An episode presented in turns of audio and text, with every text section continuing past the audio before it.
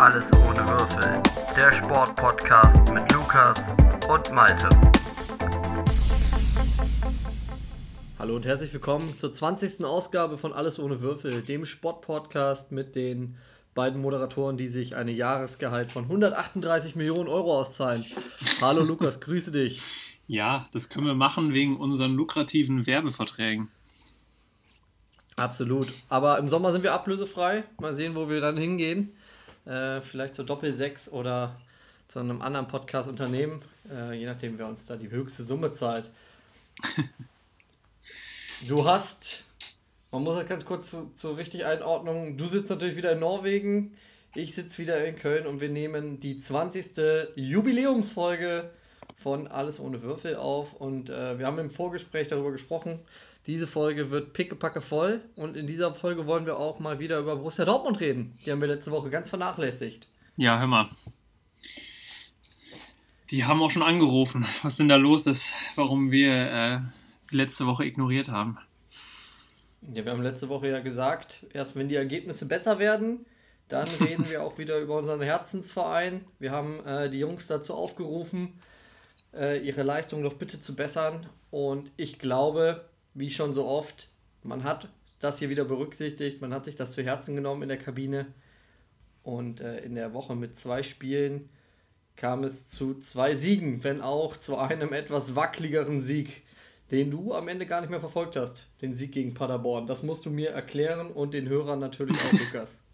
Ja, also ich war schon ab 18 Uhr am, am, am Fernseher, weil mein, meine Rot-Weißen ja gespielt haben. Also mein äh, Rot-Weiß Essen hat ja schon gespielt vorher gegen Bayer Leverkusen. Äh, und das war ziemlich nervend aufreibend. Ähm, bis zum Schluss mit Verlängerung. Man hat es wahrscheinlich mitbekommen, wenn man diesem Podcast auch äh, lauscht. Dann interessiert man sich ja für Fußball und dann bekommt man sowas mit, wenn sowas Historisches passiert, dass ein Regionalligist eine Mannschaft wie Bayer Leverkusen aus dem Pokal schmeißt. Ähm, ja, und danach war ich irgendwie fertig, äh, muss ich ganz ehrlich sagen. Und ich war eh relativ müde von der ganzen Woche schon. Und ich hatte dann eigentlich auch gedacht, ich habe dann kurz bei Dortmund noch reingeschaltet, das stand 2-0 zur Pause, dachte ich eigentlich auch, gut, Jungs, ihr schafft das jetzt auch ohne mich. Äh, und war am nächsten Morgen etwas ähm, überrascht, als ich dann mein Handy geöffnet habe. Überrascht, weil ich dir so viele Nachrichten geschrieben habe. Ich habe dich zwischendurch wieder angerufen. Man muss das richtig kurz nochmal einordnen. Also, du hast deine Rot-Weißen geguckt, weil du aus Essen kommst. Ja, genau. Aber du hättest natürlich beim BVB dranbleiben müssen, wenn, wenn diese Mannschaft in dieser Saison oder in den letzten Jahren eins bewiesen hat, dann das, äh, ja, oder in aktueller Zeit, dass Konstanz nicht so aktuell die, die Stärke von dieser Mannschaft ist. Ähm, aber gehen wir das Ganze ein bisschen chronologisch rein. Letztes Wochenende gegen Augsburg, hast du das Spiel denn wenigstens geguckt? Äh, da musste ich arbeiten und habe das nur so teilweise geguckt. Aber die teilweise. Tore habe ich mir natürlich dann nachher nochmal äh, ausführlich angeschaut. Ja, hast du sicherlich auch mal wieder den äh, fantastischen Elfmeter geguckt. Das ist der dritte Elfmeter. Ähm, in Folge, den der BVB jetzt verschossen hat. Also deswegen war mir auch ein bisschen Bammel am, am äh, Dienstag im Pokal, dass wir dann gegen Paderborn ins, ins, Pokalschieß, äh, ins Elfmeterschießen mussten, ab, müssten, aber das konnte man ja wenigstens noch abwenden. Ja, dann lass uns gar nicht so viel über die, über die beiden Spiele reden, weil du hast es nicht geguckt und äh, es lässt sich, glaube ich, im ganzen Großen und Ganzen so zusammenfassen. Zwei Pflichtsiege, jetzt muss es für Borussia Dortmund heißen, genau da weiterzumachen und in den nächsten Spielen äh, ja, die nächsten Punkte einzufahren. Am Wochenende geht es gegen den SC Freiburg. Da hat Schwarz-Gelb die Chance, die nächsten drei Punkte zu sammeln. Ja. Aber lass uns doch beim Pokal bleiben. Die Rot-Weißen haben gewonnen, das heißt äh, historisches Viertelfinale für Rot-Weiß Essen und äh, gleichzeitig auch für den BVB. Aber wir wünschen uns beide nicht, dass diese Mannschaften jetzt schon aufeinandertreffen, sondern das soll am besten Falle erst wann passieren, Lukas? Also am liebsten erst in Berlin, ne? also ich hätte jetzt, wäre wär mir jetzt äh, unlieb, wenn jetzt schon äh, Rot-Weiß gegen Dortmund spielt, weil ich habe da noch gewisse Hoffnung jetzt, jetzt wo man Leverkusen, also man muss sich das ja mal so erklären. Also man guckt das Spiel und ich habe gesagt, so komm, ich gucke das Spiel, bis es 0-2 steht. Ähm, also mit dieser Einstellung bin Das ich. ja nicht. Ja, ja, nein, mit dieser Einstellung bin ich halt ins Spiel gegangen und dann dauerte das Spiel immer länger. Ich meine, Leverkusen hatte also so viele Großchancen und die haben, glaube ich, viermal den Pfosten getroffen. Der Torwart da hinten, der wird bestimmt jetzt einige Anrufe im Sommer bekommen von äh, vielen Bundesligisten. Äh, ich habe auch gehört, bei Dortmund äh, wird jetzt auch schon wieder in den Medien eine Torwartdiskussion gestartet. Vielleicht ruft man da dann auch mal an in Essen äh, und holt diesen Teufelskerl. Nein, also Spaß beiseite hier, aber ähm, Daniel Davari ist mit seinen 33 Jahren jetzt nicht unbedingt Perspektivspieler. für Borussia Dortmund. Ja, Wovon spielt auch noch. Also der ist 42. Aber ähm, nein. Deswegen, also da, da, hat, da hat man dann eigentlich gedacht, gut, das ist jetzt nur eine Frage der Zeit, bis dann irgendwann das Tor fällt und dann fällt es nicht und fällt es nicht und dann irgendwann ab Minute 70 denkt man sich dann, okay, Leute, jetzt wäre es auch blöde, wenn ihr euch noch eins fangt. Dann wollen wir jetzt die Verlängerung. Ähm, ja, und dann geht das Spiel tatsächlich in die Verlängerung und dann fällt das 1-0 und dann denkt man, okay, gut, jetzt war es das. Ähm, dann auch wirklich.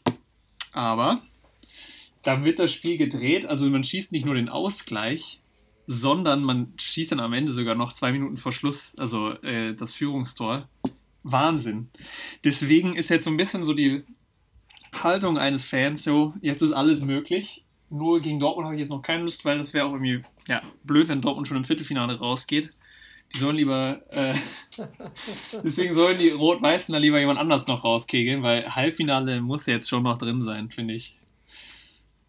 ja die Rot-Weißen haben mit Düsseldorf äh, und in der ersten Runde Nee, äh, Bielefeld. Bielefeld. Ja. Bielefeld, also auch schon ein- einen Erst- und einen recht guten Zweitligisten rausgeworfen. Also erstmal Respekt an dieser Stelle.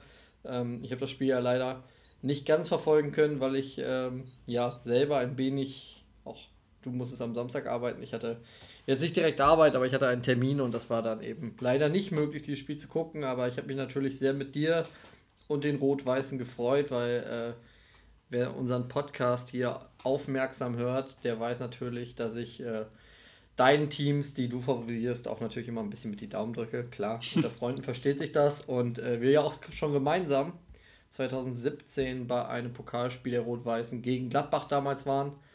Ähm, Ja, da hat man sich auch dämlich angestellt. Wenn man sich daran erinnert, Ja. da haben die Roten auch ein gutes Spiel gemacht. 1-0, glaube ich, ganz lange geführt, ne? Und dann in den letzten 10 Minuten.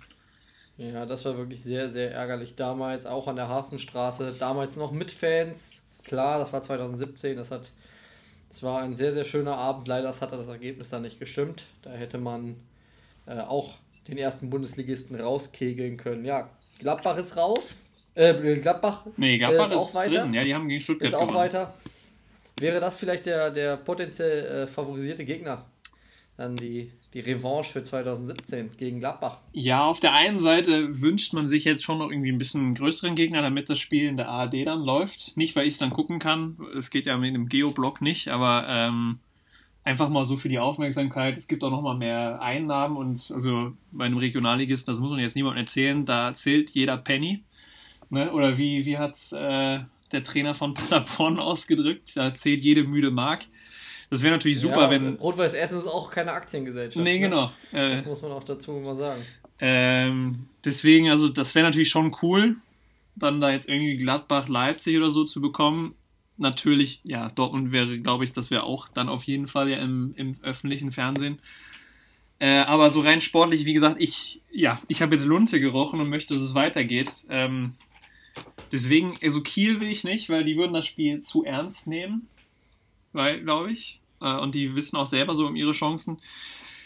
Deswegen weiß ich nicht. Ähm, ich glaube, Bremen tatsächlich wäre wahrscheinlich so das Wunschlos. Äh, Essen und Bremen haben auch eine Fanfreundschaft. Das wäre dann auch schon schön. Schönes Aufeinandertreffen. Und ich glaube, Bremen könnte man an einem, an einem guten Tag auch noch vielleicht, äh, ja, die Show, also da kann man dann auch die Show stehlen. Okay, dein Wunschgegner für Rot-Weiß Essen wäre also Bremen. Äh, was, was wünschst du denn für Dortmund? Also klar, am Ende der Saison, glaube, jetzt muss man äh, das so ganz klar festhalten, bei dem verbleibenden Teilnehmerfeld muss der BVB einer der absoluten Top-Favoriten auf diesem Titel sein. Wäre natürlich auch schön, wenn man sich endlich mal wieder den äh, DFB-Pokal sichern würde. Wer ist so dein Wunschgegner für die kommende Runde? Ich glaube, da würde ich dann, ähm, ah, schwierig. Also Regensburg wäre natürlich jetzt so, sage ich mal, ein sportlich Heimspiel gegen Regensburg, dann, ja, das wäre, glaube ich, so das angenehmste, sage ich mal. Aber jetzt so aus sportlichem Ehrgeiz heraus, weiß ich nicht, ob ich würde mir Wolfsburg, könnte ich mir ganz gut vorstellen. Ähm, zu Hause äh, könnte man Revanche nehmen für die Pokalniederlage von ein paar Jahren. Ähm, Wolfsburg hat man auch schon geschlagen dieses Jahr, äh, in dieser Saison. Äh, das wäre, glaube ich, auch attraktiv. Das würde auch Spaß machen zu gucken. Ähm, und sonst, also klar, jetzt so rein aus neutraler Fansicht, also ich bin, also ich bin jetzt nicht neutral da, aber so aus neutraler Fansicht, so ein Borussenduell mit Flutlicht äh, in der K.O.-Phase vom Pokal, so in der Endphase, das wäre natürlich auch schon geil, ne? Aber weiß nicht, dafür ist momentan so das Selbstbewusstsein der als BVB-Fan ein bisschen ähm, nicht hoch genug, nicht groß genug. Äh, deswegen jetzt vielleicht noch lieber noch eine einfachere Aufgabe. Ja, wobei Regensburg alles andere als eine einfache Aufgabe ist. Ich habe das Spiel gestern gegen, gegen den FC natürlich als äh, Wahlkölner natürlich auch geguckt und ähm, muss sagen, dass ja der Jan alles andere als leicht zu bespielen war für die Kölner und am Ende ja auch diese diese Niederlage im Elfmeterschießen äh, ja, in gewisser Hinsicht auch verdient war. Also Regensburg hat das richtig, richtig gut Nein, gemacht. Also gut den Kölnern. Ich wurde gestern ein kurioses Tor aberkannt. Ähm, da gab es, wie auch schon im Dortmunder Spiel, etwas Verwirrung um äh, Entscheidungen vom Video Assistant Referee, der sich diese Woche, muss man ehrlich sagen, wir beide sind ja glühende Verfechter des Videoschiedsrichters, mehrfach schon erwähnt, ganz tolle Regelung. Diese Woche haben wir einmal davon profitiert.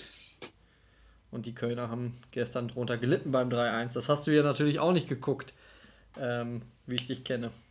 Nee, gestern habe ich äh, nicht geguckt. Das stimmt. Ich habe gestern ein bisschen bei Liverpool nachher noch reingeschaltet, aber das war auch nicht äh, glücksbringend oder das freudebringend. Das hat sich auch nicht so richtig gelohnt. Nee, leider gar nicht.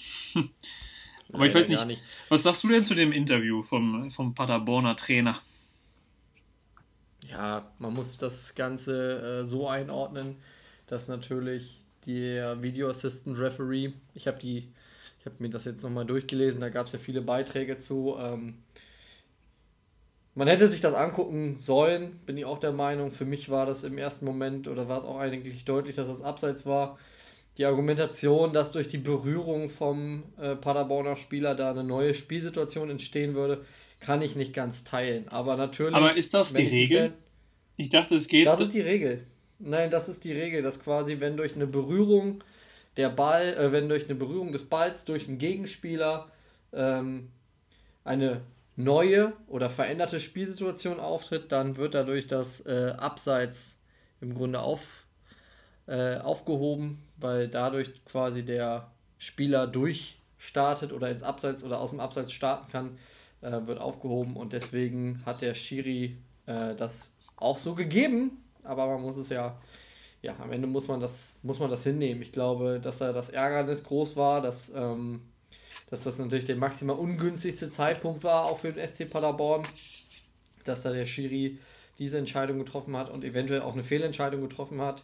Obwohl das ähm, ja jetzt eigentlich nochmal vom, also vom DFB Schiedsrichter Rat oder wie das heißt, äh, wurde ja gesagt, dass die Entscheidung richtig war. Ja, es ist immer ein bisschen, glaube ich, auch Auslegungssache. Also ähm, natürlich, wenn man das so wertet, dass eine, eine Berührung des Balles, die vor, wohl vorlag, eine veränderte Spielsituation schafft, wenn ähm, das ja auch so eine Grauzone ist, wo man sagt, wann entsteht eine neue Spielsituation, eine veränderte Spielsituation, ähm, dann, dann ist das absolut den Regeln entsprechend. Die Frage ist einfach nur, ist eine, ein abgefälschter Ball, ist das automatisch eine Veränderung der Spielszene? Ähm, er hat den Ball ja nicht mit vollem Bewusstsein in die Richtung geschlagen. Es wäre eine andere Situation gewesen, wenn er den Ball glaub, quasi selbst nach hinten gespielt hat. Aber gut, es ist mal so. Die Argumentation war ja, dass also der, die Intention schon sichtbar war und äh, also er wollte den Ball schon wegschlagen und dann zählt in der, also das war die Argumentation, so wie ich es gelesen habe, war, war es dann halt so, dadurch, dann ist es auch egal, ob wie in wie der Ball berührt ist. Wenn der Ball nur leicht berührt ist, dann zählt das schon. Äh, als diese, ja. Felix Passlack hatte beim Elfmeter, bei der Elfmeterentscheidung auch ganz sicherlich die Intention, den Ball zu spielen ähm, und nicht den Gegner. Gut, Aber ich sag mal so, am Ende, glaube ich, hätten wir uns auch aufgeregt aus Paderborn. Ja, sicher. Ähm, aus Paderborn Sicht ist das mehr als ärgerlich. Ich glaube auch, dass der Treffer ähm, ja, nicht unbedingt verdient gewesen ist, aber am Ende ist es so passiert. Äh, Schiedsrichterfehlentscheidung wird es immer geben. Gab es auch vor dem Videobeweis, wird es auch mit dem Videobeweis geben. Da muss man irgendwie nochmal gucken, ob man daran arbeitet, aber da könnten wir eine Sondersendung zu machen, zu äh, veränderten Mechanismen. Ich glaube, wir haben es in einer Folge auch schon mal besprochen, was wir uns vom Videobeweis wünschen würden. Und ähm, ich glaube, Steffen Baumgart sieht das ganz ähnlich. Ich fand es allerdings auch äh, kurios, dass er im Anschluss vom DFB gemaßregelt wurde. Das fand ich auch, also lächerlich, muss ich ganz ehrlich sagen, weil das war, er hat sich wirklich gut geäußert. Also er hat da nicht irgendwie äh, einen, Pöbelangriff oder sowas gestartet, sondern er war emotional, was auch völlig verständlich ist, weil seine Mannschaft gerade in der äh, Verlängerung ausgeschieden ist, ein gutes Spiel gemacht hat beim, ja, bei Borussia Dortmund. Und dann, also ich finde, er hat sich da ja gut geäußert und jetzt hat er niemanden irgendwie persönlich angegriffen. Und er hat halt nur gesagt, dass er das ein bisschen arrogant fand vom Schiedsrichter. Deswegen ja. Ja, ich glaube, ich glaube auch, dass man einfach, er hat gesagt, ich glaube, der Respekt heißt, sich den Scheiß auch anzugucken. Ähm, wenn ich das Zitat so richtig wiedergegeben habe. Und ähm, ich muss auch sagen, ich glaube, wenn es die technischen Möglichkeiten gibt, auch wir haben das oft genug schon hier im, äh, im Gespräch miteinander moniert, dass es doch einfach die beste Lösung wäre, wenn sich der Schiedsrichter selbst ein Bild von der Situation nochmal schafft. Gerade wenn es vielleicht eine Unklarheit gab und ähm, es würde nicht schaden, würde den Sport dann doch eben in die, oder die würde den Sport einfach fairer machen. Und ich glaube, das war ja auch der Gedanke, als man den Video Assistant Referee in der Bundesliga und im Profifußball etabliert hat. Aber gut, wir können es nicht mehr ändern. Dortmund ist eine Runde weiter. Paderborn wollen wir ja auch nicht. Also wenn wir ehrlich sind, wollen wir es ja jetzt auch nicht ändern, oder? Also wenn ich ähm, das, die Zeit zurückdrehen würde, ich würde es nicht ändern. Ich würde vielleicht ein paar andere Situationen ändern. Ähm, der BVB hatte durchaus gute Chancen, schon vor dem 2-2 das Spiel auf 3-1 zu stellen und damit die Verlängerung zu verhindern glaube, das wäre viel, viel besser gewesen, wenn man einen, aus Dortmunds Sicht einen Eingriff in die, in die Geschichte dieses Spiels hätte nehmen können. Dann äh, sicherlich nicht, dass man das Tor von Erling Haaland nicht gegeben hat. Das war ja auch, wäre dann ja auch das zweite Tor gewesen was Erling nicht, nicht bekommen hätte. Ähm Aber schon relativ kurios, dass es ja genau die gleiche Szene auch bei Leverkusen, also bei Rot-Weiß gegen Leverkusen gab. Weil, also ich weiß nicht, ob du es mitbekommen hast, aber ähm, bei dem 2 zu 1 von Rot-Weiß ist auch quasi ein, ein Zweikampf im Essener Strafraum zuvor gegangen, äh, wo ein Spieler der Leverkusener fällt. Äh, und das auch nachher vom, äh, vom Video Assistant Referee auch angeschaut worden ist und dann auch der Schiedsrichter zum Fernseher gebeten worden ist. Und da tatsächlich dann für zwei, drei Minuten das große Bangen angefangen hat, dass jetzt tatsächlich es komplett nach hinten losgeht. Anstatt dass es 2-1 für Essen steht, zwei Minuten vor Schluss, Leverkusen Elfmeter bekommt. Und dann passiert das zwei Stunden später genau die gleiche Situation dann halt in Dortmund, wo es dann andersrum ausgeht. Fand ich schon, äh, ja, sehr kurios an einem Tag. Ja, und am nächsten Tag bei den Kölnern gab es ja dann auch wieder eine merkwürdige Entscheidung. Ich glaube, da musst du dir auf jeden Fall nochmal das Highlight, die, den Highlight-Clip angucken. Ähm, ich habe es nicht ganz verstanden, warum beim, da, da kann ich immer noch nicht drauf eingehen. Vielleicht kann mir da ein Hörer weiterhelfen. Ähm, sowohl ich als auch Markus Gistol und auch äh, Horst Held haben diese Entscheidung vom Schiedsrichter gespannt nicht nachvollziehen können. Ich habe mehrere Texte dazu gelesen, ich habe mir das Video mehrfach angeguckt, habe die Situation auch live gesehen. Ich habe es nicht verstanden. Das musst du dir unbedingt angucken. Ähm, Gibt sicherlich bei YouTube oder bei anderen Plattformen nochmal zu gucken. Ja, Lukas, DFB-Pokal, äh, sonst gab es eigentlich wenig Kurioses, ähm, worüber sich berichten lässt. Also kein, sonst außer RWE gab es keine größere Sensation in dieser Pokalrunde. Und äh, somit können wir, glaube ich, dieses Kapitel für diese Woche abhaken, oder? Ja, man kann, glaube ich, festhalten, also natürlich jetzt auch aus Essener Sicht, also aus ein bisschen äh, Fanbrille her, äh, Pokal macht die Saison echt Spaß. und hat mal wieder irgendwie so ein bisschen die nötige Spannung drin, auch dadurch schon alleine, dass man halt weiß, man muss nicht mehr die Bayern schlagen. Also egal für wen jetzt, ne? Und jetzt quasi da alle sich so ein bisschen äh, die Hoffnung machen, dass es dieses Jahr mal einen Titel in national zu gewinnen gibt. Einen anderen Titel als die Meisterschaft, na klar. Nee, die Meisterschaft, die Ähm. ist ja nicht, also da gibt es ja nur Platz 2, den man gewinnen kann. Für mich wäre es ganz wichtig, dass der BVB in diesem Jahr äh, den DFB-Pokal gewinnt, damit wir nächstes Jahr auch wieder gegen die Bayern im wichtigsten deutschen Wettbewerb Ja, überhaupt, den deutschen Supercup an.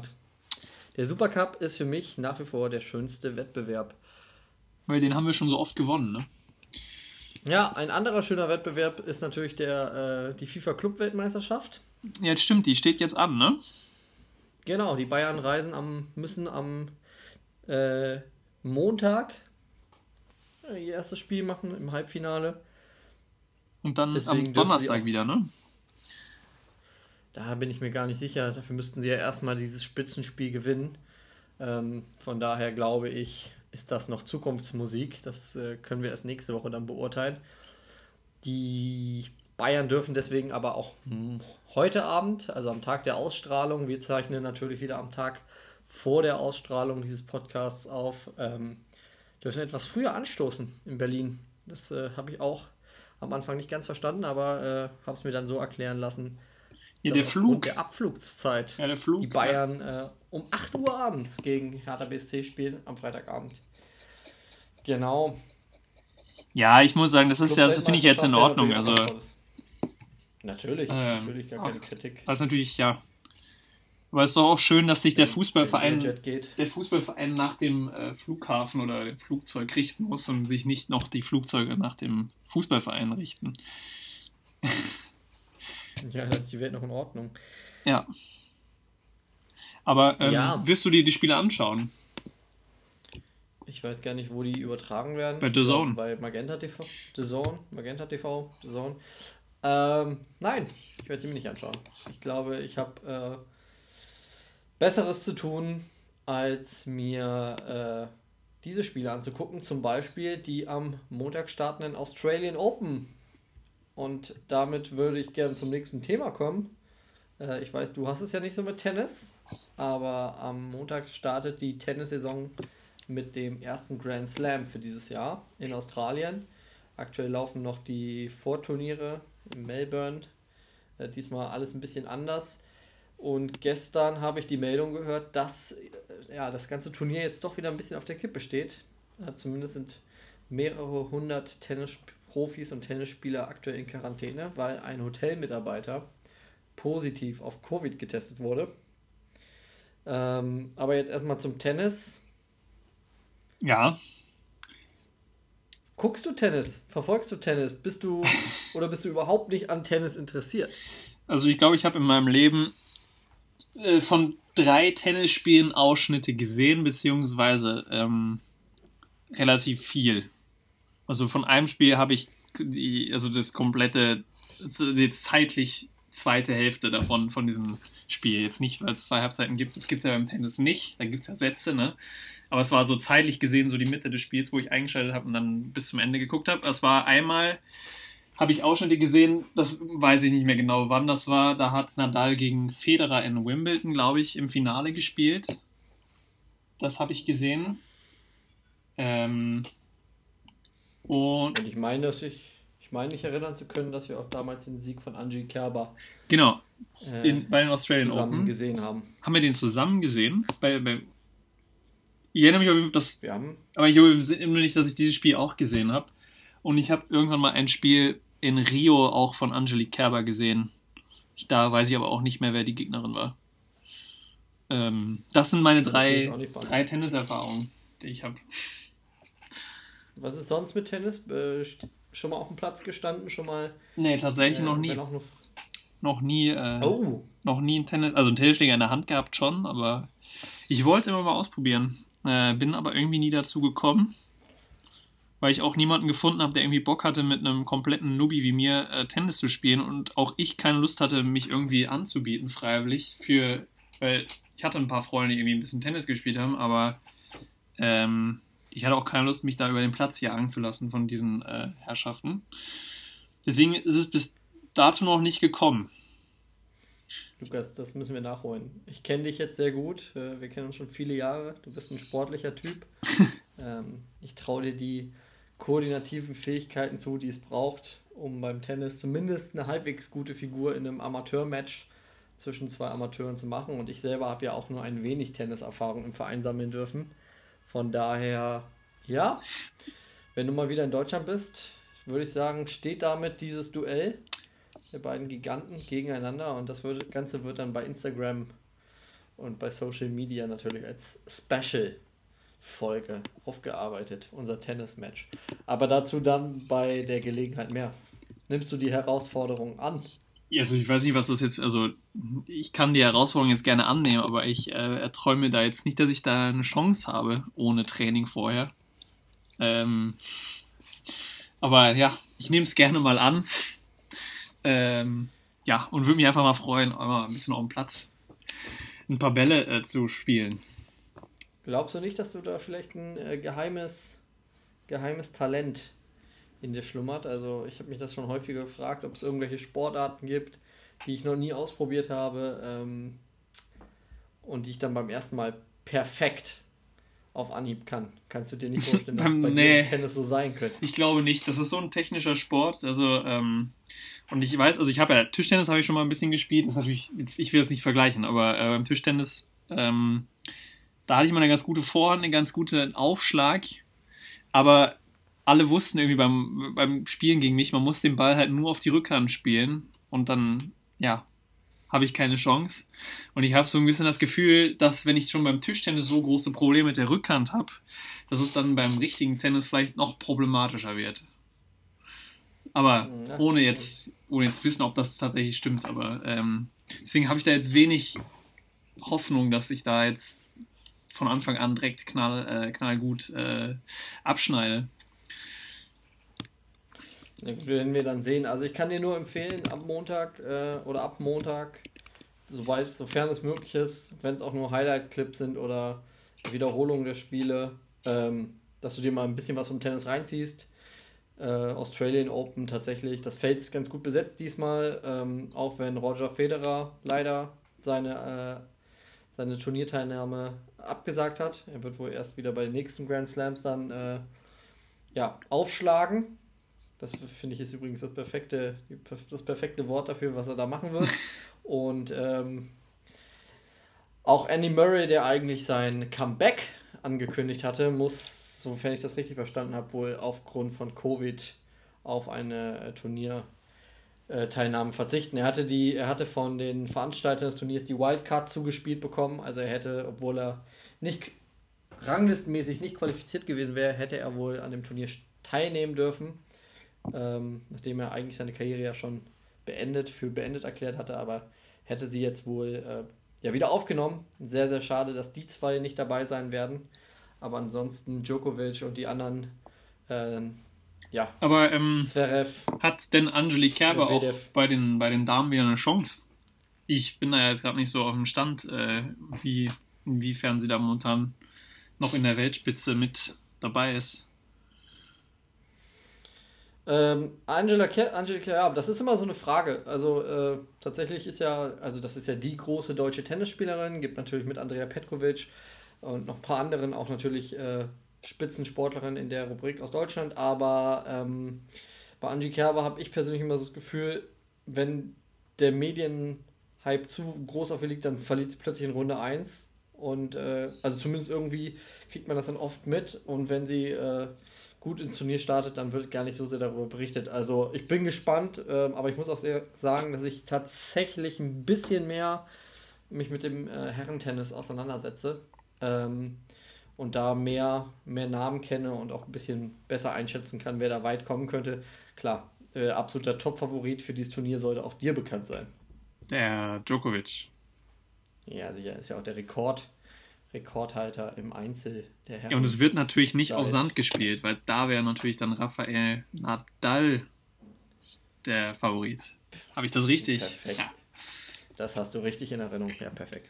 Aber ähm, also, ich bin jetzt hier gerade auf dieser Seite von den US Open und versuche jetzt hier irgendwie gerade diesen Turnierbaum mal zu finden, aber irgendwie äh, ist der nicht available. Wird das erst irgendwie ganz kurz vorher ausgelost, wer da gegen wen spielt und wie dann dieser Turnierbaum äh, läuft? Oder irgendwie Wenn du auf der Seite von den US Open bist, dann wird sowieso schwierig, Lukas. Nein, äh, also, Entschuldigung. Sind Aha. die, hei- ja, AUS Open. Ich habe das A am Anfang vergessen. Also es wird auf der Internetseite wird's abgekürzt AUS Open. Also ja, ich bin auf der Seite von den Australian Open. Also, ich habe, habe äh, noch nicht die Informationen über den Spielplan. Von daher, ich glaube, der wird noch ausgelost. Die Auslosung findet dann meistens äh, kurz vor Turnierbeginn statt. Ähm, ja, weil auch, glaube ich, aber in diesem Jahr auch nicht. Das Turnier wurde ja sowieso nach hinten verschoben. Das alles hat sich ein bisschen verändert in diesem Jahr. Auch wegen, ähm, wegen Corona natürlich, wegen Covid. Und äh, deswegen, wenn am Montag gestartet wird, dann äh, spätestens dann wird der Turnierplan bekannt gegeben sein. Hm, Also okay. noch ist er nicht ausgelost. Das ist, äh, das ist der Grund, warum, warum noch kein Plan ist. Also war, außerdem, ich habe es ja auch eingangs erwähnt, äh, war ja so ein bisschen das auf der Kippe. Das heißt, ähm, ich habe gerade nochmal gecheckt, aber es ist, sieht wohl danach aus, können sie das Turnier ganz normal starten. Und ähm, Das Verrückte ist ja auch, dass da Fans in, in den Arenen werden. Genau. werden, ne? Genau, da wollte ich, da wollte ich äh, drauf zu sprechen kommen. Also äh, in, den, in den Stadien werden wahrscheinlich Fans zugegen sein. Und äh, auf der Anlage bis zu 30.000 Fans. Also wenn man mal wieder Sport gucken will, und gut, Tennis ist jetzt nicht der Fa äh, Sport mit den großen Fanchoreografien, Pyrotechnik-Fans werden, werden sicherlich da nicht auf ihre Kosten kommen, aber ein Sportevent vor Zuschauern, ähm, das ist, glaube ich, etwas, was wir lange nicht mehr gesehen haben. Warst du denn schon mal bei einem, Und- bei einem Tennisspiel? Ich war noch nie bei einem Profi-Tennisspiel. Also natürlich da auf der Anlage, wo ich selber Tennis gespielt habe, war ich auch nochmal zugegen, wenn da ein äh, Match der, der, der Vereinsauswahl stattgefunden hat, ähm, weil ich zeitgleich mein Training hatte häufig an den Wochenenden. Aber äh, nein, Profi-Tennis leider, leider noch nicht. Ähm, auch eine Sache, die man unbedingt mal nachholen muss. Ich finde die Stadien, die Anlagen sind immer sehr, sehr eindrucksvoll. Äh, selbst die kleineren, äh, die nicht für die Grand Slams, aber die Grand Slam äh, Courts sind natürlich am, am, am, ja, am besondersten. Da wäre natürlich der große Traum mal irgendwann einen zu gucken. Ich war ja mal zeitweise gleichzeitig in Australien, als der Grand Slam da war, Ja. zur selben Zeit. Ähm, da habe ich es leider nicht gemacht. Damals war ich irgendwie zu faul, nach Melbourne zu fahren. Ja gut, aber das war ja auch. Nein, wir waren in einer anderen Ecke. Ja, das wollte ich gerade sagen, oder? Da waren auch ein paar hunderte von Kilometern zwischen dir und dem äh, und Melbourne, wenn ich mich da richtig erinnere, wo du da genau warst. War eine ganz andere Ecke, aber Ja. ich sag mal so, wenn man, wenn, wenn man vielleicht ein bisschen mehr Intention dahinter gesetzt hätte, ich habe mir die äh, Chance leider entgehen lassen, ähm, sollte aber nachgeholt werden. Ich glaube, es gibt so viele Dinge, die man sich jetzt vornimmt für die Zeit nach Covid, nach Corona, wenn die Lockdowns beendet sind und irgendwann wieder das Leben normal ist. Äh, ja, nicht nur gegen dich mal Tennis spielen, sondern ein Profi-Tennis-Match, eins bei den großen Turnieren zu sehen, fände ich auch sehr, sehr reizvoll. Aber es stimmt schon, also man muss dann da auch leise sein, oder? Also während die Bälle gespielt werden. Ist das, oder ist das einfach nur, dass alle vor Spannung quasi gebannt auf den Platz schauen und deswegen alle ruhig sind, oder? Also es ist tatsächlich, es ist ein bisschen, ein bisschen unterschiedlich. Ähm, kommt auch sehr, sehr auf den, aufs Turnier an. Also ich glaube, bei, bei Wimbledon sind die Regeln oder auch die Zuschauer äh, Anweisung, Anweisungen an die Zuschauer sehr, sehr streng. Ähm, da muss man sich sehr, sehr zusammenreißen, aber grundsätzlich ist Tennis eher ein Sport, wo der äh, nur partiell bejubelt wird, also tatsächlich nur wenn ein Punkt landet, einfach um die Konzentration auch nicht zu stören. Äh, ich glaube, das wäre sehr unfair den Sportlern gegenüber. Ähm, außerdem ist das Publikum ja auch ein bisschen anderes als das, was man bei anderen Sportspielen äh, ja, so in den Stadien antrifft. Also Tennis ist ja dann doch ein bisschen elitärer ähm, in der Tradition und von daher auch kein, was sagt man, kein Sport für äh, Fans, die gerne laut feiern. Vielleicht, Wie, um es nett auszudrücken. wie, wie gut bist du auf der Wii im Tennis? Weil da habe ich ein bisschen Erfahrung. Ich glaube, da haben wir sogar mal gegeneinander gespielt. Und wenn ich mich recht erinnere, hast du mich da abgezogen. Also Wii Tennis, ähm, Kann ich schon ganz gut, glaube ich. Allerdings finde ich auch, dass äh, Wii Tennis nichts mit dem. Also, das äh, ist ja eine sehr vereinfachte Form, von daher würde ich jetzt nicht behaupten, dass sich das überträgt. Ich glaube, meine Fähigkeiten auf einem äh, normalen Tennisplatz äh, spiegeln nicht das wider, was, ich, was man bei, auf der Wii so kann. Mein Aufschlag auf einem echten Platz ist um einiges äh, härter als auf der Wii. Okay, weil das ist nämlich immer der Trick, also wenn man die Aufschläge auf der Wii irgendwann mal raus hat, dann kann man da immer diese Feueraufschläge machen, wo dann so, ich weiß nicht, ob das Feuer ist, auf jeden Fall kommt dann, also. Die kann ich auch, die kann ich auch auf dem echten Platz. Also wenn ich da, äh, wenn ich da beim Training auf der Asche gestanden habe, äh, wir hatten Aschenplätze, so wie die meisten natürlich. Also da, der ein oder andere Ball ist da auch mit Flammen durchs Netz gegangen. Also ja, durchs Netz ist ja nicht so gut, oder? Ja, ich habe es immer so, so interpretiert, dass der Ball nur auf der anderen Seite aufkommen muss. Äh, ah ja. Wenn er nicht am Netz hängen geblieben ist, dann wird ja weitergespielt. Von daher ja, habe ich, glaube ich, alles mal alles richtig gemacht. ja, ich, man, man merkt schon, wir sind, glaube ich, also, ja, du hast schon ein bisschen Ahnung, aber ähm, hier auf der Seite sitzt äh, ein ziemlicher Laie, was den Tennis angeht. Ja. Also, ich würde mal sagen, sobald es so ein bisschen in die, in die ähm, Region so Viertelfinale geht, also die Erstrundenspiele, äh, da sind dann ja noch relativ ähm, unbekannte Spieler dabei, vielleicht für den, für den Laien. Und ähm, da muss man schon eingefleischter Tennisfan sein, aber sollte sich mal die eine oder andere Begegnung von den Top Tenner geben, ähm, würde ich dir auf jeden Fall empfehlen. Da würde ich dir auch nochmal Bescheid geben. Ja, mach das äh, gerne. Wird's, wird's hoch hergehen. Ähm, das wird richtig, kann richtig viel Bock machen und äh, ja, ich freue mich sehr auf ähm, ähm, die Australian Open. Einziger Nachteil von Australian Open ist natürlich immer die äh, Zeiten hier in Deutschland. Ähm, lässt sich nicht immer ganz so cool gucken. Wenn die da mittags spielen, dann äh, muss man doch sehr früh aufstehen. Ähm, und wenn die abends spielen sollten, dann muss man sehr lang wach bleiben. Das ist. Ah nee, dann ist bei uns Mittag, dann geht's. Aber wenn sie morgens spielen, dann oder mittags spielen, dann ist es für uns hier in Deutschland sehr, sehr schwierig, ähm, das alles mit der Arbeit und was man sonst so für Verpflichtungen hat, unter einen Hut zu bringen. Aber macht natürlich Bock und ich glaube, wenn es dann ein bisschen fortgeschritten ist im Turnier, können wir gern nochmal, oder würde ich gern nochmal mit dir über Tennis reden. Ähm, dann vielleicht ein bisschen im Detail. Ja. Kannst du halt sehr empfehlen, gerne. das zu gucken. Ja? Gerne, gerne. Ja, ich weiß nicht, ich hatte mir eine Frage vorher überlegt. Eigentlich vor, wollte ich eigentlich zum Anfang stellen. Also jetzt geht es ein bisschen weg wieder vom Tennis, wieder zurück, mehr zum Fußball, aber ähm, mehr zum virtuellen Fußball. Und zwar, ähm, du bist ja auch ein leidenschaftlicher FIFA-Spieler. Und ich wollte mal fragen, so was war, also wir, wir spielen immer, also das muss man auch wissen, wir sind jetzt nicht die Ultimate FIFA-Spieler, sondern wir spielen eher mal den Karrieremodus. Äh, da wollte ich einfach mal so fragen, so über die letzten Jahre hinweg, was war so für dich deine deine Traumkarriere, die du gespielt hast? Also Trainerkarriere bei FIFA? In welchen Karrieremodus kannst du dich da noch erinnern? Welches Team? Welche Spieler hast du da verpflichtet? Oh, oh ja, dann kommen wir jetzt mal zum, Virtu zum virtuellen Sport. Ähm, ja, FIFA spielt bei uns natürlich eine große Rolle. Äh, du hast es schon erwähnt. Ähm, Karrieremodus macht mir persönlich mal am meisten Bock und jedes Jahr sind es auch immer die, die größten Aufreger darüber, dass die Entwickler da nicht so viel Herzblut reinstecken, wie wir das gerne hätten. Also da gibt es noch einige Dinge zu verbessern. Ähm, ich fand tatsächlich ganz cool, ähm, ich glaube, es war FIFA 2007.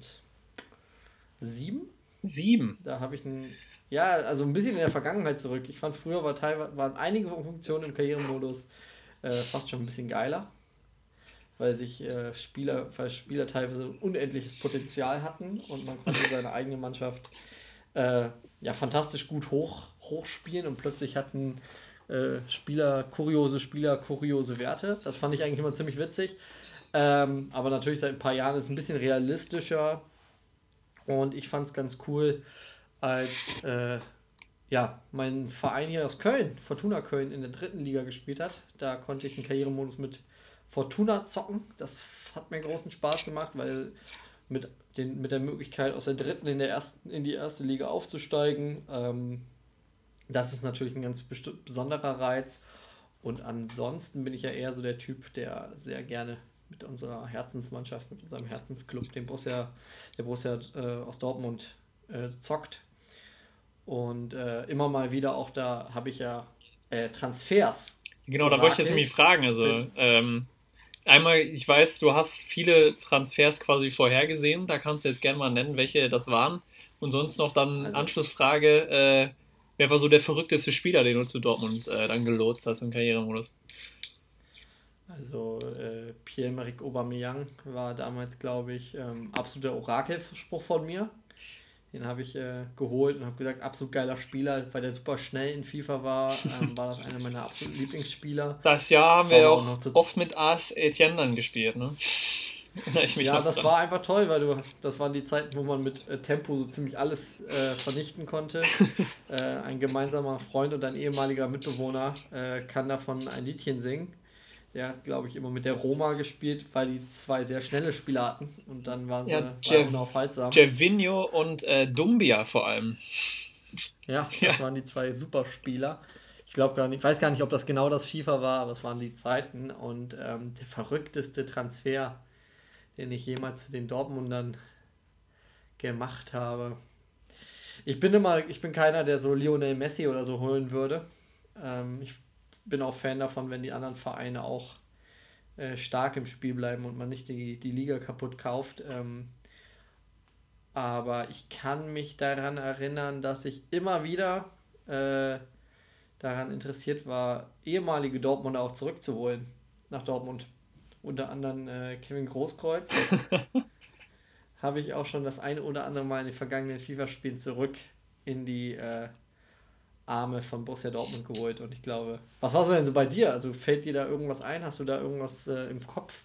Ja. Habe ich dir mal von einem kuriosen Transfer erzählt oder? Ach so, nee. Also ich dachte jetzt, du fragst nicht mal mein, nach meinen äh, verrückten Transfers. Ja, bei dir natürlich bin ich auch interessiert. Also, also ich erinnere mich, ich, ich, ich erinnere mich bei dir halt immer nur daran, dass du immer irgendwie krass die Talente entwickelst und dann halt, äh, also nicht, also selber Talente scoutest in einem Jugendbereich. Also das dann nicht, gibt es dann nicht wirklich die Spieler, aber und ich glaube, San Sandro Tonali hast du auch entdeckt. Ähm, oh der, ja, Sandro Tonali war auch einer der Spieler. Der jetzt halt beim AC Mailand groß aufspielt. Ähm, das sind so die Namen, die mir einfallen. Und bei mir das Verrückteste war, glaube ich, äh, FIFA 12 äh, Gladbach-Karriere gestartet. Äh, dann noch mit Marco Reus.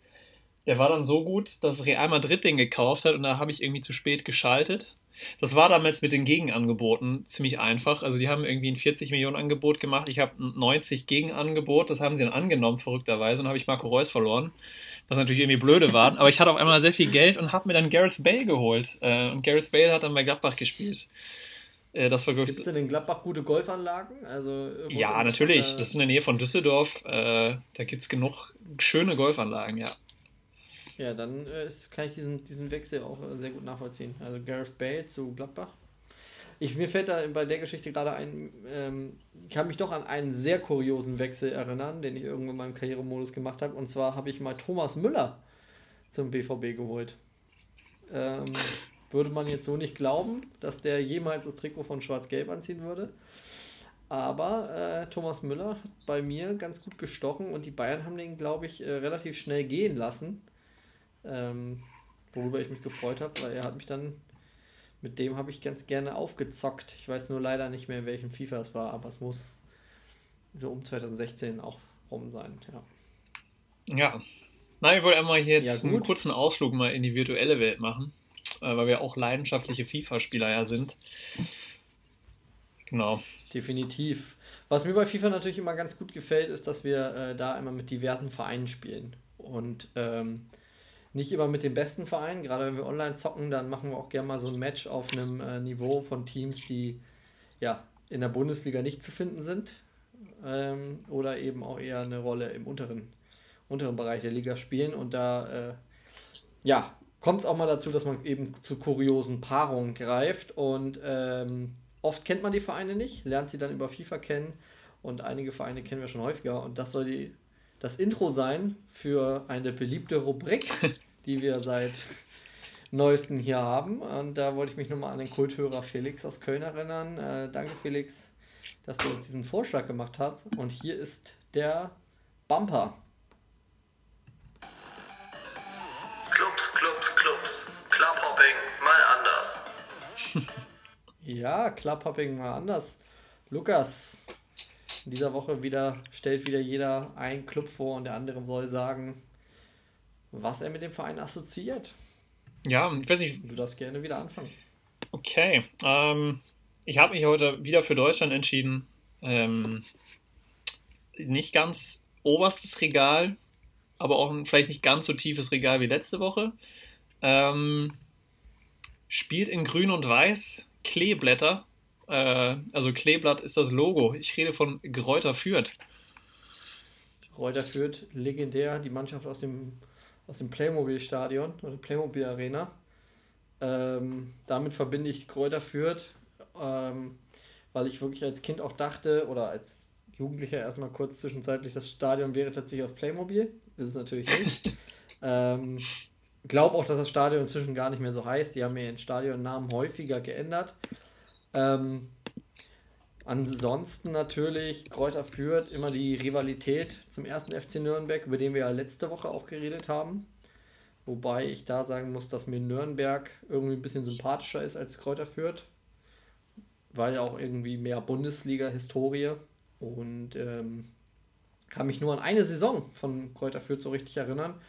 Äh, und das war, als die Fürther in der Bundesliga gespielt haben und am Ende wieder abgestiegen sind. Und natürlich Kräuter Fürth auch auf dem Weg zur du zum Double von Borussia Dortmund. Ja. 2012, klar, das Spiel äh, war so ein bisschen das Spiel ähnlich wie das Spiel äh, am Dienstag gegen Paderborn. Vielleicht hätte auch der eine oder andere bei den Fürtern, die haben ja sogar den Torwart damals gewechselt. Das ist ja das da Verrückteste, auf, ja. Sich aus dem Elfmeterschießen, ja, Elfmeter, genau. Auf Elfmeterschießen spekuliert haben. Und der Illy, Ilkay Gündogan, ähm, da noch den Ball reingezimmert hat und deswegen Dortmund ins Finale gegangen ist und äh, Kräuter Fürth erst im Halbfinale ausgeschieden ist. Das ist meine Assoziation mit Kräuter Fürth.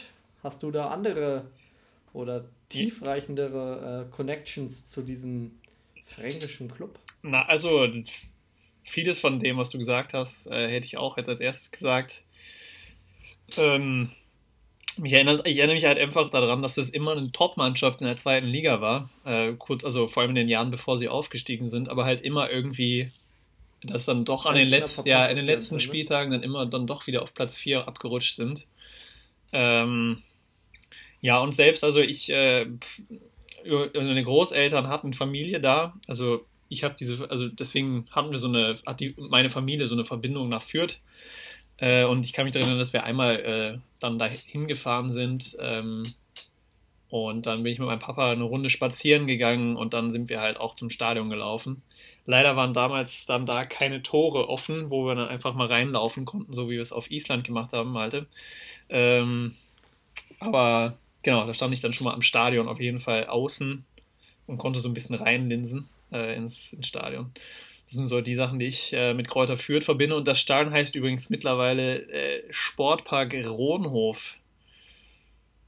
Ah, ähm, vielleicht haben sich da auch ein bisschen auf die, auf die Historie vom Kräuter Fürth besinnt. Also das muss man ja vielleicht noch dazu sagen. Ähm, die Spielvereinigung Kräuter Fürth ist ja aus zwei Vereinen hervorgegangen oder zu einem Zusammenschluss. Äh, und das finde ich immer ein bisschen kurios, deswegen kann ich das gar nicht, ich will das gar nicht beurteilen. Aber ähm, da wurde ja so ein bisschen, ja, da war ein sehr war ein traditionsreicher Verein und der wurde mehr oder weniger aufgelöst. Also Kräuter Fürth ist ja ein recht in der Form, wie es den jetzt gibt, auch ein recht moderner Verein. Also gibt es noch gar nicht allzu lange, wenn ich, wenn ich das richtig äh, in Erinnerung habe. Aber bin da auch kein, kein Experte. Jeder Fürther Fan, der äh, jetzt gerade zuhört, darf mich gerne aufklären. Ich würde mich aber auch nach der Folge nochmal da reinlesen. Aber bei Clubs, Clubs, Clubs, Clubhopping, mal anders, geht es natürlich äh, darum, dass wir unser bekanntes Wissen über den Verein teilen. Ja. Ja, Lukas, ich habe natürlich auch wieder einen Verein für dich ausgesucht und ich glaube, ähm, zu dem Verein hat wirklich jeder, jeder Fan in Deutschland irgendeine Meinung. Ähm, die Stadt, aus der der Verein kommt, hat zwei große Vereine und ich glaube, da ist immer, da trennt sich irgendwie immer in Deutschland auch so ein bisschen da gehen die Meinungen stark auseinander. Der eine sagt, er wäre eher von dem Verein, sympathisiert eher mit dem einen Verein, der andere mit dem anderen Verein. Ähm, ich rede nicht über 1860 München und die Bayern, ich rede über den HSV und über den ersten FC St. Pauli und über den FC St. Pauli. Yeah. Und von dem würde ich gerne wissen, was, was fällt dir ein, wenn du den Namen FC St. Pauli hörst? Ui, ja, das ist natürlich ein äh, super Verein. Also ich glaube, ähm, der ist irgendwie allen auch ein bisschen sympathisch, kann ich mir vorstellen, außer den eingefleischten HSV-Fans. Ähm, nein, also natürlich, ähm, Totenkopf fällt mir ein, äh, Rockmusik, Astra Bier ähm, und einfach ein geiles Stadion. Ähm, ich finde das, also das, ich bin da auch ein bisschen Stadion-Nerd äh, und das fand ich einfach, die haben das so geil gemacht mit ihrem Stadion. Also quasi nicht einmal alles abgerissen und irgendwie so ein, äh, ja, sagen wir so einen emotionslosen Neubau aufgebaut, sondern halt Stück für Stück das Stadion aufgebaut und trotzdem äh, weiterhin quasi den Charakter behalten. Äh, mit ganz vielen Stehplätzen. Ähm, ja, Hammerstadion und natürlich, also die Bundesliga-Saison habe ich natürlich im Kopf ähm, mit Gerald Asamoah, der dann im Derby gegen den HSV äh, das Tor geschossen hat, das 1-0. Äh, ging dann leider auch direkt wieder runter.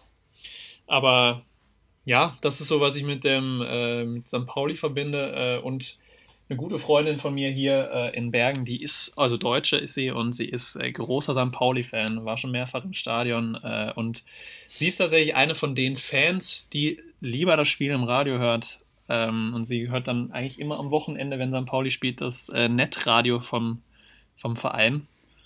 Ähm, genau. Ja, das ist so, was ich mit Ja. FC St. Pauli verbinde. Das ist doch- Und, ach so, das habe ich jetzt das noch, muss ich noch kurz, Ja. das äh, legendäre Pokalspiel gegen Werder Bremen damals irgendwann. Ich weiß nicht, wer hat mit Jaroslav Klose noch bei Bremen gespielt und äh, da war Schnee und Eis auf dem Platz und ich glaube, dieses Spiel hätte niemals, hätte man niemals anpfeifen dürfen. Ähm, ich kann mich auch irgendwie, glaube ich, nicht mehr als Ergebnis erinnern. Ich glaube, Bremen ist ausgeschieden. Äh, Ja, und das, das kann ich noch beantworten. Also St. Pauli Ja. hat das Spiel gewonnen. Und ha, Und krasses, der krasse Schneeschlacht. Klaus Allaus war sehr, sehr sauer auf Bremer Seite, dass dieses Spiel so, so stattfinden musste. Ja, St. Pauli, äh, du hast angesprochen, Totenkopf. Ist natürlich auch mir natürlich präsent. Was ich mit dem FC St. Pauli, und das ist für mich immer so die Frage, wenn du in Hamburg, ähm, wenn du in Hamburg geboren worden wärst oder in der norddeutschen Region, dann ähm, rund um Hamburg, dann ist man ja eigentlich eins von beiden. Da ist man ja St. Pauli-Fan oder HSV-Fan. Wo glaubst du, in welchem Lager würdest du dich dann wiederfinden? Och, schwierig. Ich glaube, ich wäre Bremen-Fan geworden. Ja, damit wirst du die Frage elegant ausgewichen, weil ich habe mich diese Frage, äh, ich habe mir diese Frage schon häufiger gestellt. Ich finde natürlich den FC St. Pauli einen absolut sympathischen Verein. Ähm, das ist ein Verein mit Haltung, ist äh, sehr politisch und ähm, ja, politisch in eine Richtung, mit der ich mich selber auch sehr gut identifizieren kann. Ähm, machen jede Menge. Ich finde das Stadion, du hast angesprochen, Millantor, direkt mitten, mitten in der Stadt, also auch nicht so ausgelagert wie bei anderen Vereinen. Ähm, das hat einfach, hat auch Kultcharakter. Es gibt legendäre Spiele vom FC St. Pauli, an die sich jeder Fußballfan erinnern kann. Ob es jetzt äh, das Spiel gegen Werder ist oder äh, das Spiel gegen HSV in der Liga mit Gerard Asamoah oder das äh, Spiel, als man den großen FC Bayern, den Weltpokalsieger, besiegt hatte. Also St. Pauli hat äh, in der Vergangenheit sehr, sehr viele geile Spiele auch gemacht. Ähm, auch die Trikots von St. Pauli finde ich immer cool. Ähm, Oh ja, da gibt es auch was Interessantes jetzt. Äh, zur neuen Saison. kommender Saison. Genau. Genau. Ja. Komplett DIY-Trikots und also äh, unabhängig von irgendwelchen großen Sportausrüstern äh, gibt es fair produzierte Trikots beim FC St. Pauli ab der kommenden Saison. Ähm, damit will man sich so ein bisschen auch loslösen vom großen Kommerz. Und der- ökologisch nachhaltbar. Sportfirmen.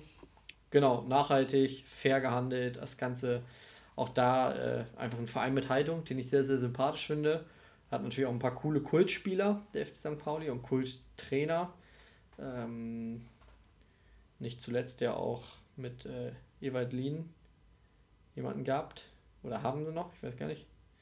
Sehr sympathischer Typ. Ähm, und natürlich vorher Holger Stanislawski in der Bundesliga Richtig. der jetzt ein, der jetzt einen äh, Supermarkt leitet. Auch das einfach eine kuriose Geschichte. Ich glaube, das gibt's, kann man auch nur, wenn man ähm, eine FC St. Pauli-Legende ist, dass man danach einfach einen, einen äh, Rewe-Markt leitet.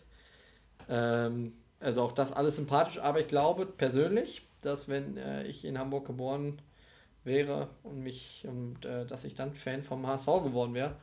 Einfach aufgrund auch seiner sportlichen Historie. Also da der HSV dann doch irgendwie mehr Strahlkraft. Nichtsdestotrotz drücke ich dem FC St. Pauli auch immer die Daumen. Äh, steht ja momentan nicht ganz so gut um sie in der zweiten Liga. Ähm, nur knapp überm Strich und ich hoffe, dass der FC St. Pauli nicht runtergeht, sondern in der zweiten Fußball-Bundesliga erhalten bleibt und irgendwann auch vielleicht mal wieder in der Bundesliga spielt. Das wäre Ja, das wäre so mein cool, Wunsch. Ja. Ja, soll ich den Bumper nochmal abspielen oder?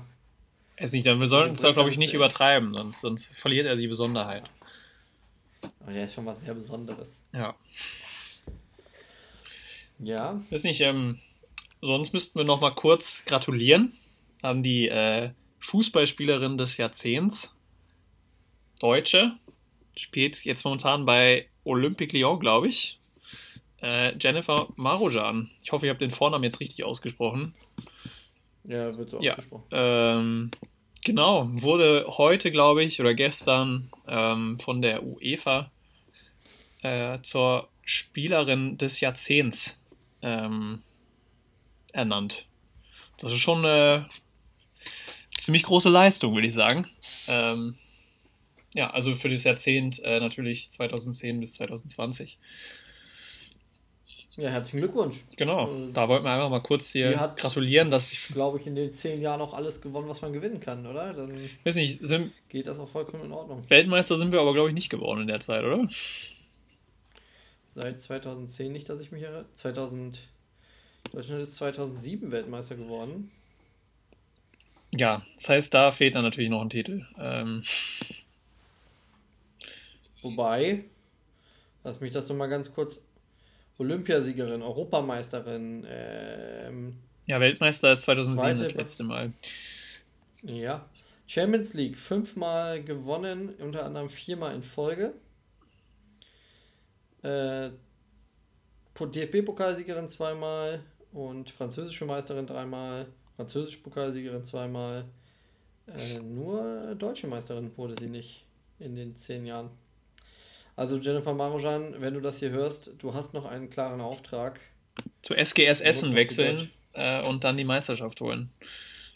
Absolut, absolut. Das wäre das Ziel. Das äh, könnte sie machen. Oder ähm, zu den Fortuna-Damen wechseln, äh, die hochführen und dann auch Meisterin werden. Das wäre vielleicht auch eine ganz nette Aufgabe. Aber herzlichen Glückwunsch erstmal zu diesem Titel. Ich glaube, dass. Ähm, wer ist denn bei den Herren ausgezeichnet worden? Ich weiß nicht, ob das jetzt äh, nur von den Damen, äh, aber ich habe eine Meldung zu den Herren nicht gesehen, aber ich meine, da ist dann halt auch die Frage, äh, Messi oder Ronaldo und dann wird es wahrscheinlich Ronaldo, weil er fünfmal die Champions League gewonnen hat.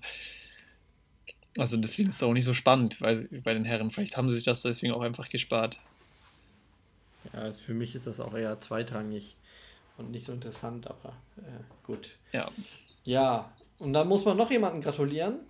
Und ähm, zwar mir, weil ich habe letzte Woche im Tippspiel endlich mal wieder, ich habe die Serie wie angekündigt gebrochen. weiß jetzt nicht, ob ich das so Ähm. toll finde, dass du das jetzt hier gleichsetzt mit äh, der Ernennung zur Spielerin des Jahrzehnts und dann Das habe ich nicht gesagt. dein das Tippspiel. nicht gesagt, nur, das mit einem Punkt, glaube ich, oder zwei.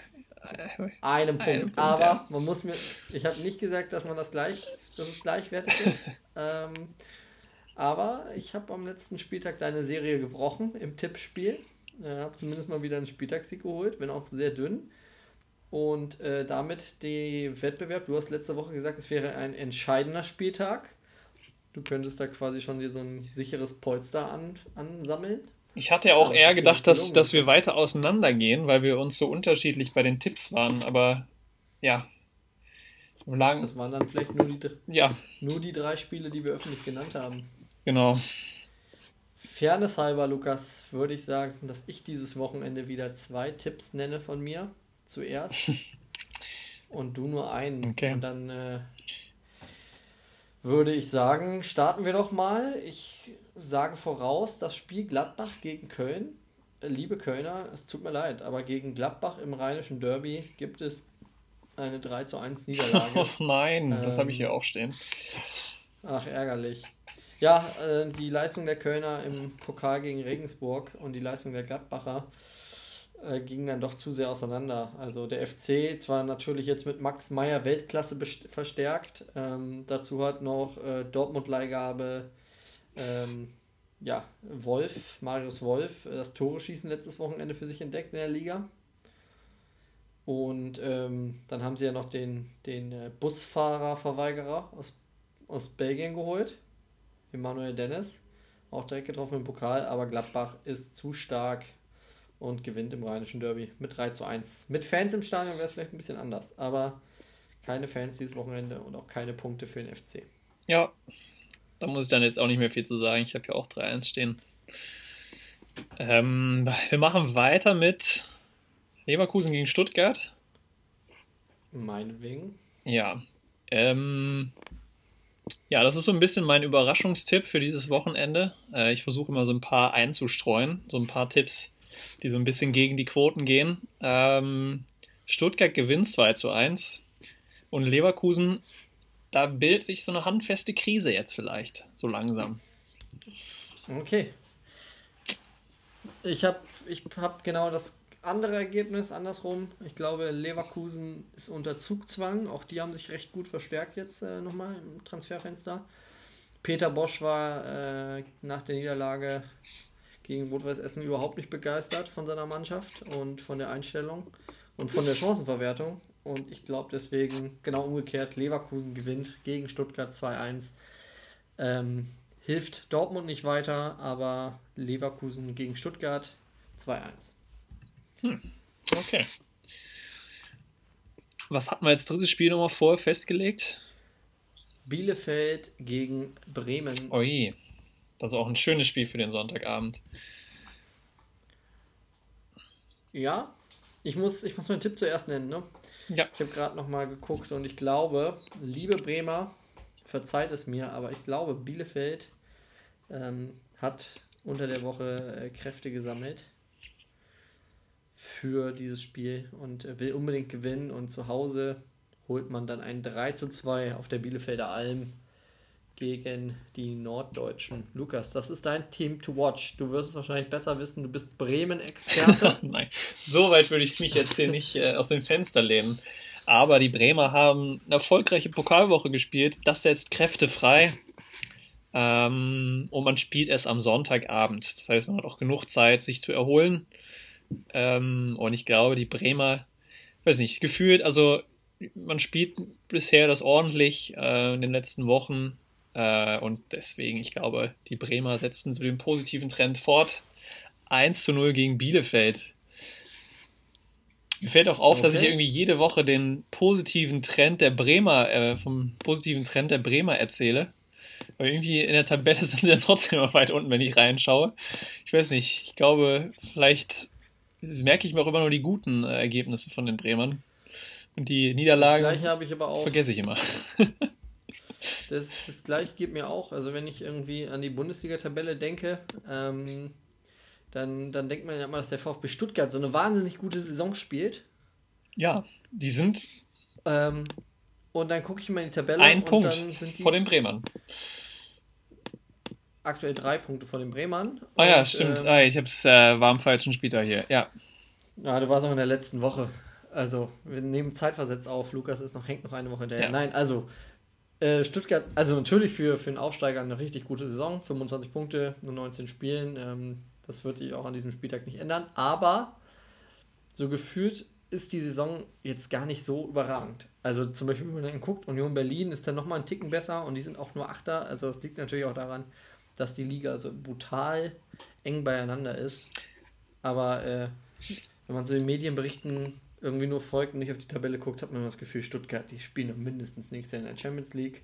Aber ich, ist nicht so. Ja, also ich habe jetzt auch nochmal nachgeschaut. Also die Bremer dieses Jahr, also seit 2. Januar, ähm, zwei Niederlagen, zwei Siege in der Liga und äh, zwei Unentschieden in der Liga, plus jetzt den Pokalsieg. Also leicht positiver Trend ist doch da zu erkennen. Drei Siege, zwei Unentschieden, zwei Niederlagen. Also ja, ist halt nicht ganz falsch, das Gefühl. Und ich sag mal, für die Bremer Ansprüche ist es, glaube ich, auch einfach jetzt äh, gut, eine, ähm, ja, eine äh, stabile Saison zu spielen. Und man hat jetzt erstmal mit dem Abstiegskampf nichts zu tun. Also es sind nur fünf Punkte bis zum Relegationsplatz, aber da sind auch viele Mannschaften noch mit drin. Also solange man das so hält, den Schnitt, dann sieht das doch gut aus für dieses Jahr. Absolut, absolut. Ich bedrücke den Bremern nach wie vor die Daumen, dass sie es schaffen, die Klasse zu halten, dass sie nicht wieder wie letztes Jahr da unten reinrutschen. Ähm, aber da sind ja ganz andere Vereine dieses Jahr äh, für den Abstieg gut und da wird es auch in den nächsten Wochen noch spannend. Wir werden natürlich dann nächste Woche darüber reden, ähm, was wir diese Woche wieder alles an Mist erzählt haben, warum wir falsch lagen mit unseren Tipps und ähm, bleibt nur noch eins zu sagen, Lukas, oder?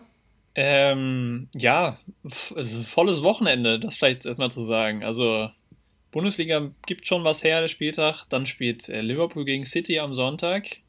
Top-Duell in England. Äh, Guardiola gegen Klopp. Und am Sonntagabend, Nacht ist Super Bowl und dann kann man einfach direkt aufbleiben und dann mit, mit den Australian Open anfangen, oder? Am Montagmorgen. Oder fangen die am, von Montag auf Dienstag dann an?